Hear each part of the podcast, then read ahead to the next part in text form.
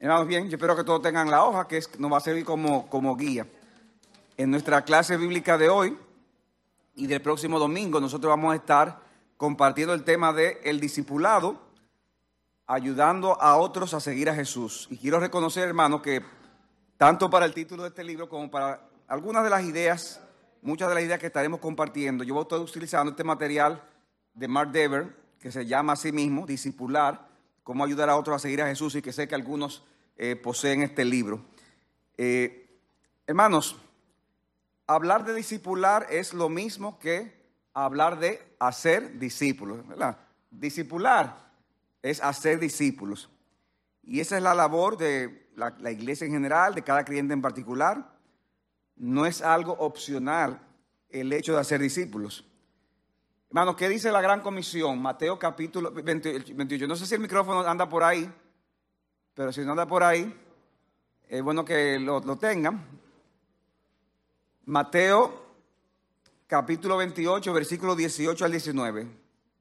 Lo voy a leer porque como no, todavía no está el micrófono, dice así, nuestro Señor dice, acercando Jesús les dijo a los discípulos, toda autoridad me ha sido dada en el cielo y en la tierra. Vayan pues y hagan discípulos de todas las naciones. Hermanos, qué, nos manda Cristo en su palabra? ¿Qué, le dijo a sus discípulos antes de irse? Vayan pues y hacer discípulos a todas las naciones.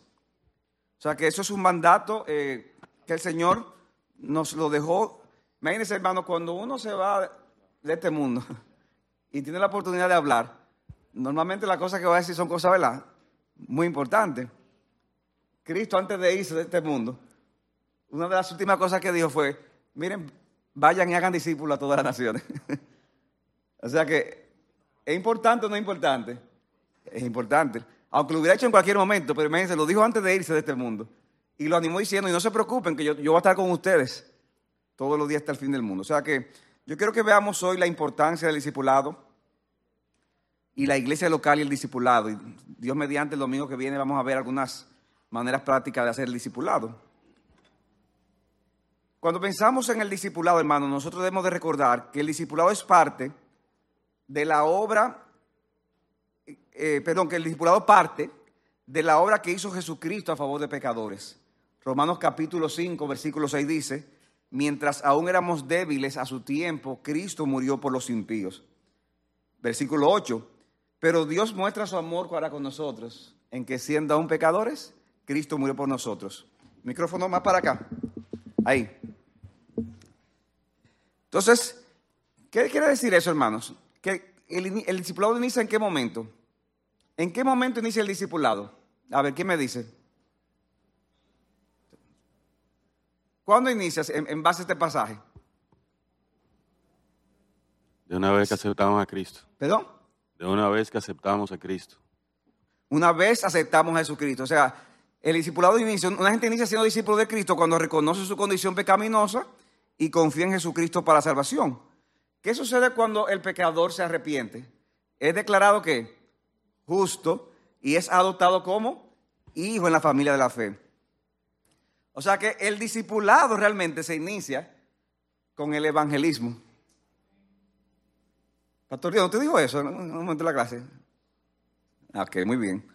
Entonces, eso es importante que tomemos en cuenta. O sea, el discipulado comienza con el evangelismo. El evangelismo es parte del discipulado. O sea que, aunque estamos hablando ahora del discipulado, en cierta forma, lo que nos estuvo hablando nuestro hermano en las clases anteriores, es parte de eso, es la, primera parte. Ahora, el discipulado apenas inicia cuando el pecador se arrepiente y confía en Jesucristo para la salvación. Él mismo debe ser guiado, dice Mateo 28, a dos cosas más. ¿Cuáles son las dos cosas que dice el texto? Mateo 28. Yo, quiero que alguien me diga, porque quiero que ustedes vean el, texto, por el texto mismo ustedes se den cuenta. ¿A qué dos cosas manda Cristo en la gran comisión? Exacto, nos manda a salir, pero ¿para hacer qué con las personas, hermano Kenneth? Bautizarles y enseñarles. O sea, la persona debe ser llevada a una identificación pública con Cristo y su iglesia a través del bautismo y debe ser enseñado a vivir conforme a la voluntad de Dios. Vayan pues y hagan discípulos de todas las naciones, bautizándolos. ¿Cómo vamos a ser discípulos? Bautizándolos en el nombre del Padre, del Hijo y del Espíritu Santo, y enseñándoles a quienes, a esos que ya son creyentes, que han sido bautizados, a guardar todas las cosas que yo os he mandado. Ahora, hermano, el bautismo, ¿cuántas veces ocurre en la vida de una persona? Se supone que debe ser una vez, ¿verdad? Pero el enseñar a guardar todas las cosas que Jesús nos ordenó, hermanos, eso es un proceso permanente. En vista de la, realidad de, que de lo que hizo Cristo por nosotros, los cristianos ahora viven para Cristo, para Él. 2 Corintios 5:15 dice, y por todos murió para que los que viven, ¿cómo dice el texto? Ya no vivan para sí, sino para aquel que murió y resucitó por ellos. Ahora, hermanos, ese estilo de vida del que, del que se habla aquí no es un estilo de vida que ocurre de una manera automática, en la que, ay, me convertí de repente, óyeme, y, y yo por mí mismo estoy haciendo todo. No, hay algo, claro, que Dios pone en el corazón, pero se necesita, según este pasaje y otros pasajes, traer que instrucción y se necesita traer estímulo. Instrucción y estímulo. Así como modelar un ejemplo para el creyente. O sea, no solamente decir, mira, eh, haz esto, aquello, lo otro. No, yo tengo que, esos creyentes, esos nuevos discípulos necesitan ver un ejemplo en aquello que le están mandando a hacer cosas. Y ese modelo va a ayudar a los creyentes a saber cómo cumplir los mandamientos, cómo darle muerte a sus pecados, cómo ejercitar aquellas características de ese nuevo hombre. Y cuando hacemos esas cosas, estamos haciendo qué? Estamos haciendo la labor del discipulado, estamos haciendo discípulos. O sea, hermanos, que el llamado del Señor es que los discípulos, oigan esto, el llamado del Señor es que los discípulos de Cristo hagan qué? Discípulos de Cristo. Los discípulos, aquí estamos llamados a ser discípulos. Y esto no es algo opcional, sino que es un mandamiento. Un mandamiento que asume que nuestro mayor deseo, ¿cuál será con las personas? Que esas personas estén caminando en la verdad de Dios. Que estén caminando en la verdad de Dios. Miren, hermanos, piensen en esto. No mostrar ningún interés por, para ver, por ver que otras personas puedan estar andando en la verdad. Es un descuido, es, un pecado, y a la vez es una señal preocupante de una persona que se llame cristiano. O sea, que, ese no sea tu mayor deseo para con otro, es una señal preocupante. Dice segundo de Juan, versículo 4, el apóstol dice, yo no tengo mayor gozo que este. ¿Cuál? Saber que mis hijos andan en la verdad. Yo no tengo mayor gozo que este. ¿Qué es aquello que te llena de mayor satisfacción para con un hijo? ¿O para con un papá, un hermano, un amigo? ¿Sabes que a veces yo escucho eh, padres, eh, personas que profesan ser creyentes y cuando hablan tal vez de sus hijos, de otras personas, se sienten muy orgullosos acerca de sus logros. Y, no es que está mal, ¿verdad? El hecho de, wow, reconocer eh, las capacidades que Dios le ha dado a mi hijo, los talentos, los reconocimientos que tiene. Eso, eso no está mal. Eso, de hecho, eso viene de Dios. Y, en ese sentido, eso está bien. Pero hermanos, como creyentes, nuestra mayor satisfacción para con los nuestros debe ser que ellos anden en la verdad. Porque si esa no es nuestra mayor satisfacción, entonces hay un problema en nuestro corazón. Porque de qué le vale al hombre ganar al mundo entero se pierde su alma. Y, eso es importante tener eso en cuenta. ¿Sabe por qué? Porque cuando de repente no tenemos eso tan claro, podemos descuidar, descuidarnos en cuanto a lo que esa persona más necesita. Porque estamos muy contentos de que le está yendo bien, de que eh, eh, es muy destacado, muy inteligente, sabe salirse con la suya. Y, no vamos a estar orando como debiéramos, y no vamos a estar pendientes para darle testimonio, ya sea con nuestra boca, con nuestra vida. El mayor gozo de un creyente para con otros sean familiares, amigos, lo que sea, es que anden en la verdad. Porque eso lo dice Juan, no tengo yo mayor gozo saber que mis hijos andan en la verdad. Y ese, ese, ese gozo de ver que mis hijos andan en la verdad comienza ¿dónde? En la conversión. O sea, el mayor deseo es que se conviertan. Pero luego que se convierten, ¿cuál debe ser el mayor gozo? Que perseveren. Que, en la medida que vemos que pasa el tiempo, oye, esa persona dijo que confesó a Cristo, pero se ha mantenido en el camino, y no solamente que se ha mantenido, sino que también da mayor gozo que uno lo ve creciendo en ese camino. Porque hay algunos que dicen que andan, pero, o, eso uno no sabe, pero que mayor gozo es verlo dando fruto en ese sentido. El evangelismo es entonces la parte inicial del discipulado, aunque para los fines de esta clase, cuando hablemos de discipulado, mayormente lo vamos a estar usando en relación con, con lo que un creyente o una iglesia hace con otros creyentes para llevarlos a la madurez espiritual. Y es, es lo que, cuando en la iglesia se habla de discipulado, casi siempre se refiere a eso, como a lo que se hace con, con el creyente. Evangelismo y discipulado. Ya, ya sabemos que al final todo es parte del discipulado, pero, pero para términos que no entendamos, eh, se usan los términos así, evangelismo y di- discipulado de manera eh, diferente, y el discipulado se, se usa eh, principalmente para creyentes. La necesidad que tienen los cristianos de discipular y ser discipulado, hermanos, parte de una realidad. Yo voy a hacer esta pregunta. ¿Por qué necesitamos ser discipulados? Doña Carmen. Necesitamos conocer a Dios. Ahora, ¿qué, qué- qué dice eso de nosotros, el hecho de que necesitemos ser discipulados, doña Patricia?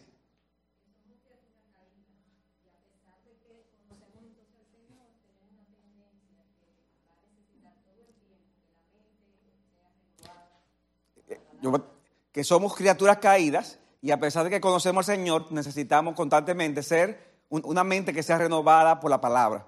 Excelente. ¿Qué más? ¿Qué, dice eso de nosotros? El hecho de que otras personas o, un grupo o una iglesia tenga que, que ayudarnos aquí. ¿Eh? ¿Eh?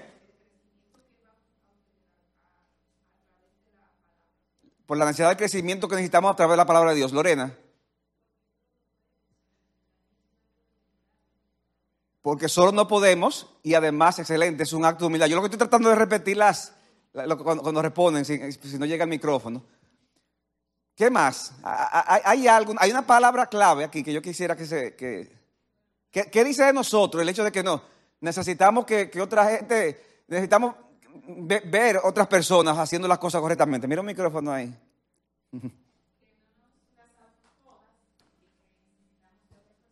No, no las sabemos todas. ¿Qué más? Eh, sí, eh, Lebrón primero.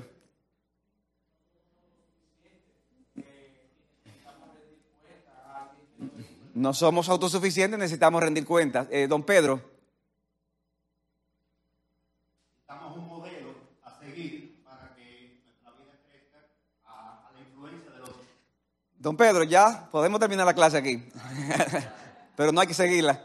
O sea, eso dice de nosotros, claro, to- to- se conjuga en todo lo que se ha dicho, que somos seres influenciables. O sea, somos seres influenciables. Hermano, todos aquí, todos recibimos influencia, hagan esto, de las personas que nos rodean, de lo que vemos y de lo que escuchamos a través de los medios de comunicación. Oiga, oiga lo que le voy a decir, quiéralo usted o no lo quiera. Usted recibe influencia de la persona que lo rodea y de las cosas que usted ve a través de los medios de comunicación, sea de forma consciente o inconsciente, mayormente inconsciente, pero usted recibe influencia. ¿Qué texto en Proverbio, hermanos, nos dice algo acerca de, que tenemos que cuidarnos de, esa influencia? Yo no, sé si está en la hojita, porque de repente te estoy preguntando algo. Bueno, bueno ahí, está, la- ahí está la cita. Sí, doña Patricia. Sí, fíjate en el Señor, fíjate Jehová de todo corazón no te apoyes en tu propia prudencia. Ahora, hay, hay textos que son negativos, en el sentido que nos dice, cuídate de tal cosa. Un texto es, bueno, ahí, ahí está la cita, acerca del iracundo. Proverbio 24, 22 dice, no te asocies con el hombre iracundo. ¿Eso no es? ¿Y cuál es entonces? ¿No está ahí? Pues búsquenlo porque para eso están ustedes ahí también, para que me ayuden. ¿E- ¿Ese no es?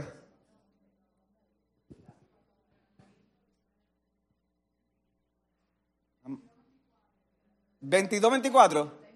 Ah, que para, yo lo puse 24, 22, a ver si estaban atentos ustedes. Ese mismo. Dice el texto. ¿Quién me lo puede leer? Lo tiene cerca. Proverbio 22, 24.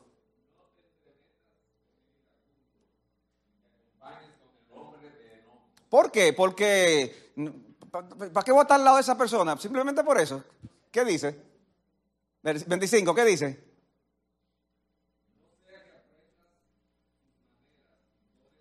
Ah, no seas que, que aprendas sus maneras. ¿Qué quiere decir eso, mi hermano?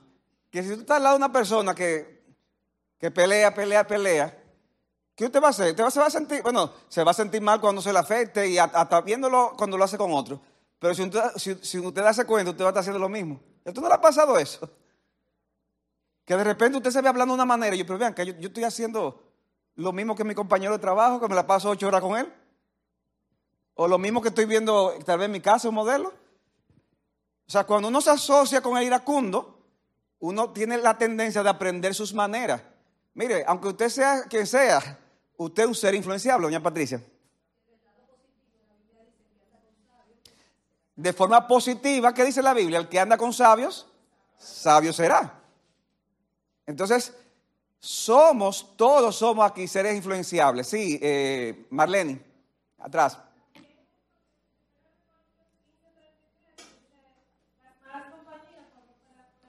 Es un texto que yo, yo, lo tenía ahí también para decirlo un momento no es rey, las malas compañías corrompen la buena costumbre. Yo voy a decir algo de ese texto más adelante.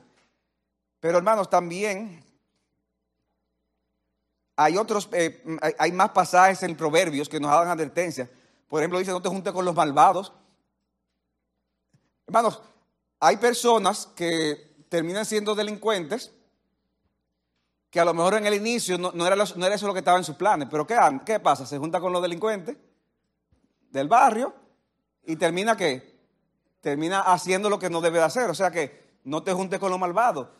Usted sabe que dice la Biblia también, que no debemos juntar. Dice con los que beben mucho vino y los que comen demasiado. no te juntes con el bebedor de vino, dice, ¿verdad? Ni con el comilón de carnes. ¿Por qué? Porque si tú te juntas con el borracho o con el glotón, al final puede terminar lo mismo. Hermano, ¿ustedes lo han visto eso alguna vez en su vida? Hay una gente que toma, que toma, y tú estás ahí al lado, tú sabes, pero un poquito, nada más un poquito.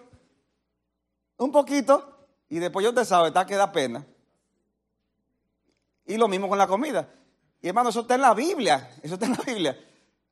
Somos seres influenciables. Eh, el texto que mencionó Marlene, no se dejen engañar, las malas compañías corrompen la buena costumbre. Y es interesante ese pasaje que menciona ella, porque esa exhortación de 1 Corintios 15 se da en el contexto de, oigan esto, de personas que estaban eh, diseminando falsa doctrina en la iglesia de Corinto, diciendo que ya la resurrección se efectuó y estaba trayendo confusión. Y Pablo en ese contexto dice, cuídense de esas personas, después que rebate esa herejía, cuídense de esas personas. ¿Por qué? Porque las malas compañías corrompen la buena costumbre. Pero, pero el contexto de Pablo es que hasta, hasta juntarse con personas que enseñan falsas cosas, o sea, estar en constante asociación, al final eso te puede desviar. Hay gente que le encanta, no, a mí me gusta estar siempre donde está el error ahí para combatirlo. Mire, el error hay que combatirlo, pero cuídese mucho.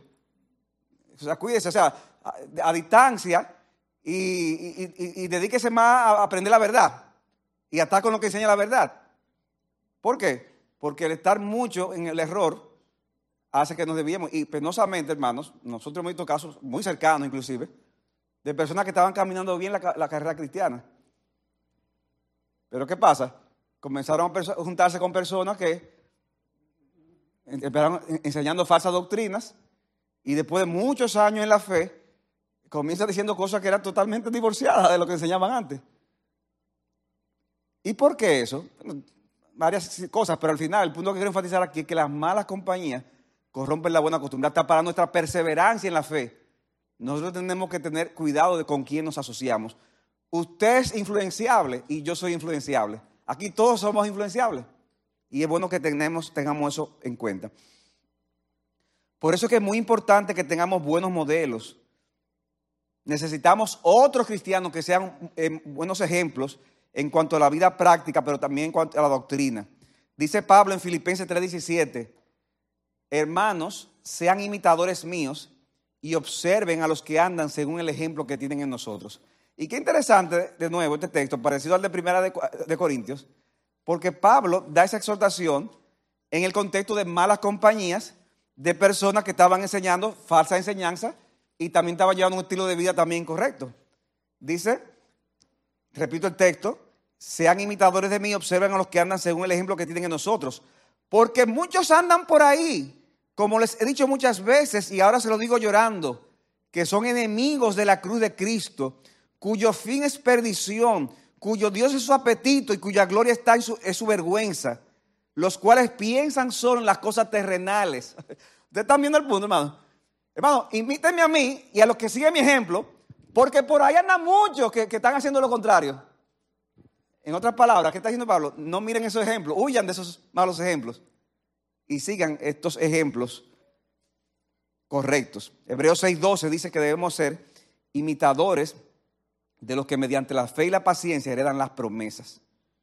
Los creyentes, hermanos, somos influenciables. El tema es de, quién te estás influenciando, porque tenemos buena influencia, pero o, si dejamos de tenerla, recibiremos mala influencia con un impacto muy negativo. Y, eso uno, para uno puede ser muy evidente, pero para, el papá y el niño, eh, es, o sea, el que está en la situación ni, cuenta se da. Y hermanos, eso que dice el, don, Fausto eh, es, una realidad que nos, afecta a todos. Sea que mi hermano, mi hermano, mi papá falleció hace ya 11 años. Y hermano, es sorprendente. O sea, cada, día que pasa, yo me doy cuenta de, lo mucho que yo me parezco a él. O sea, de la influencia que él fue para mi vida. Y, todos tenemos que estar conscientes de eso para bien y para mal. Y por eso es que es importante eso que nuestro hermano menciona. Pero no solamente es que somos influencia, influenciados por otros, sino que yo también quiero enfatizar aquí que nosotros somos de mucha influencia para los demás. Porque estamos hablando ahora de nosotros cuidarnos de la influencia que recibimos, pero que usted también, usted influencia a otros. Ay, pero que yo no soy pastor ni maestro. Mire, aunque usted no sea nada, aunque usted se considere una persona de poca importancia, créeme que tú eres de influencia para otros con tus palabras y con, tus y con tu conducta. Ah, pero que yo no hablo casi. Por tu falta de hablar, también tú, haces, tú, tienes, eh, tú influencias a otros también. La pregunta es si tú eres una buena o una mala influencia. Miren cómo dice Mark Dever eh, que se debe producir una buena influencia. Dice, tendrás influencia a través de los dones que Dios te ha dado en la creación, pero más que eso puedes tener una influencia en cuanto al Evangelio y sorprendentemente el tener un impacto en cuanto al Evangelio en las vidas de las personas. Y sorprendentemente, perdón, el tener un impacto en cuanto al Evangelio en la vida de las personas, no solamente se da la fortaleza, wow, pero, pero es que está haciendo la cosa bien. No, sino también mediante tu debilidad. Dios hace esto para que su poder sea manifestado a través de nuestra, de nuestra debilidad, para que así Él reciba la gloria. O sea, hasta en tu debilidad y la forma como tú confiesa tu pecado al Señor, pone tu carga en el Señor, hasta en eso tú eres de influencia para otros. Dice Pablo en Colosenses 1:28, a Él nosotros proclamamos y proclamamos, amonestando a todos los hombres y enseñando a todos los hombres con toda sabiduría, a fin de qué? A fin de poder presentar a todo hombre perfecto en Cristo. O sea, nosotros enseñamos a los hombres, ¿para qué? para presentarlos perfectos en Cristo, para, para llevarlos a la madurez. Y esa pasión que tenía el apóstol Pablo de poder presentar a todo hombre perfecto o maduro en Cristo, es lo que lo llevaba a hacer una obra de discipulado. ¿Y cómo lo hacía? Amonestando y enseñando con toda sabiduría.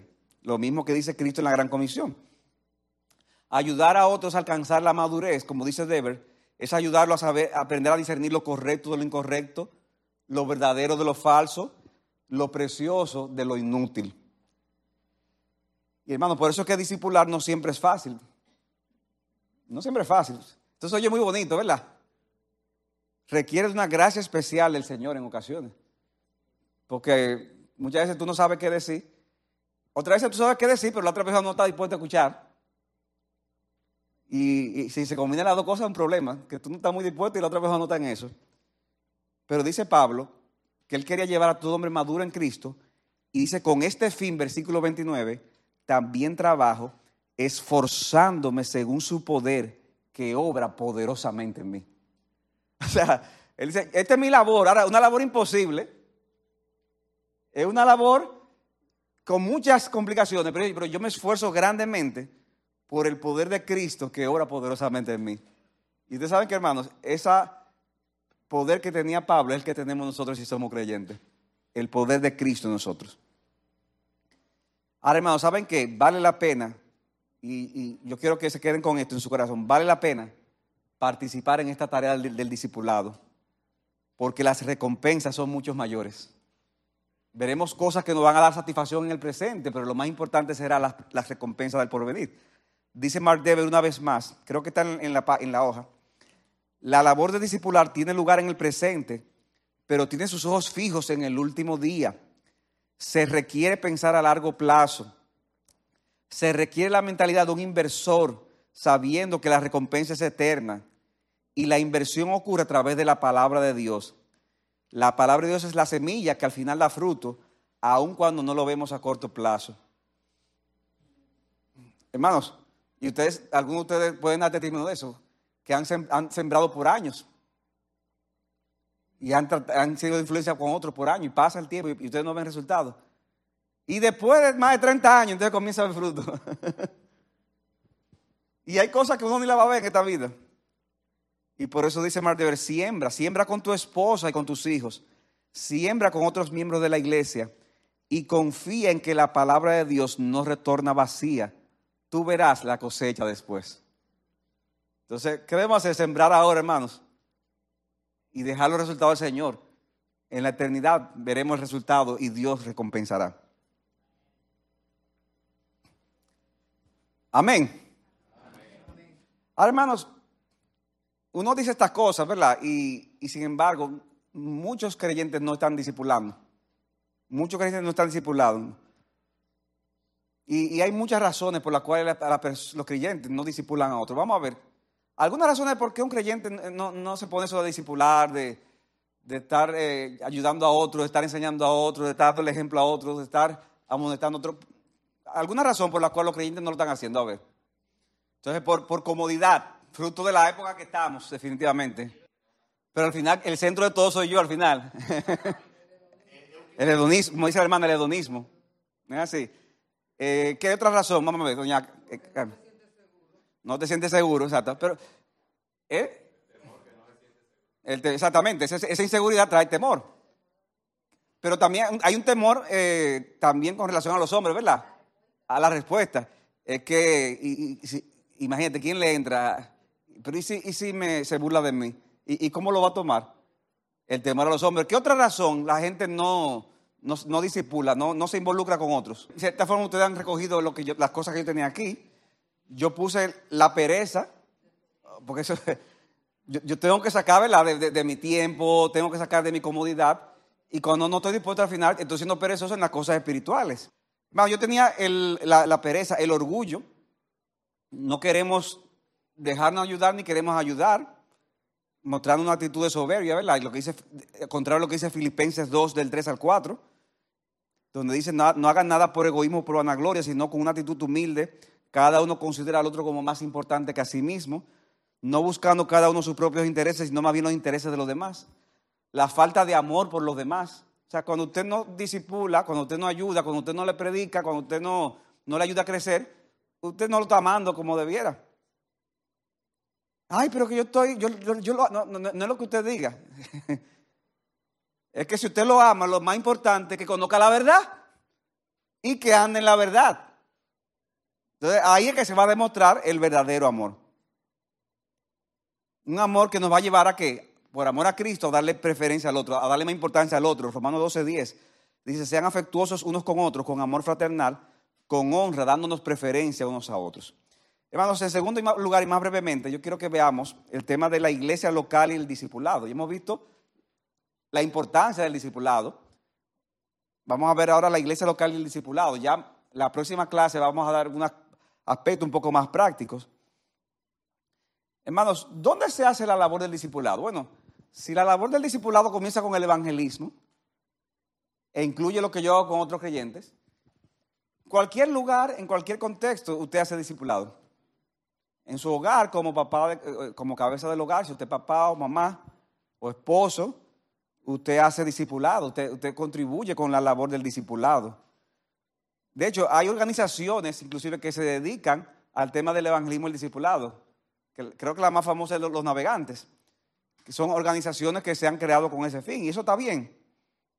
Sin embargo, hermanos, el punto que quiero enfatizar aquí es que, si bien podemos estar agradecidos con instituciones como esa, que de hecho también, y quiero, cuando digo que está bien, no, lo digo de forma como está ahí, pero no, qué bueno que está ahí, porque inclusive a veces hace una labor, yo sé que ellos hacen labores, por ejemplo, en contexto de personas que están en un buque de guerra eh, por no sé cuántos meses en un sitio, dígame, ahí no hay, no hay forma de que vaya una iglesia local o que vaya.